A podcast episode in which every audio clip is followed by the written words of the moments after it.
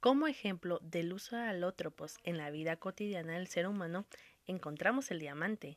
Es uno de los alótropos del carbono más conocido, cuya dureza y alta dispersión de la luz lo hace útil en la aplicación industrial y en la joyería. También encontramos el grafito, que a diferencia del diamante, este es un conductor eléctrico y puede ser utilizado como material en los electrodos de una lámpara eléctrica. El grafito tiene la distinción de que por la forma es más estable que el carbono. Asimismo, puede ser utilizado en la producción de ladrillos, para refinar y mejorar los aceros, para la elaboración de baterías caseras y pinturas y pigmentos. Otro alótropo común es el oxígeno, el cual es utilizado en terapias respiratorias.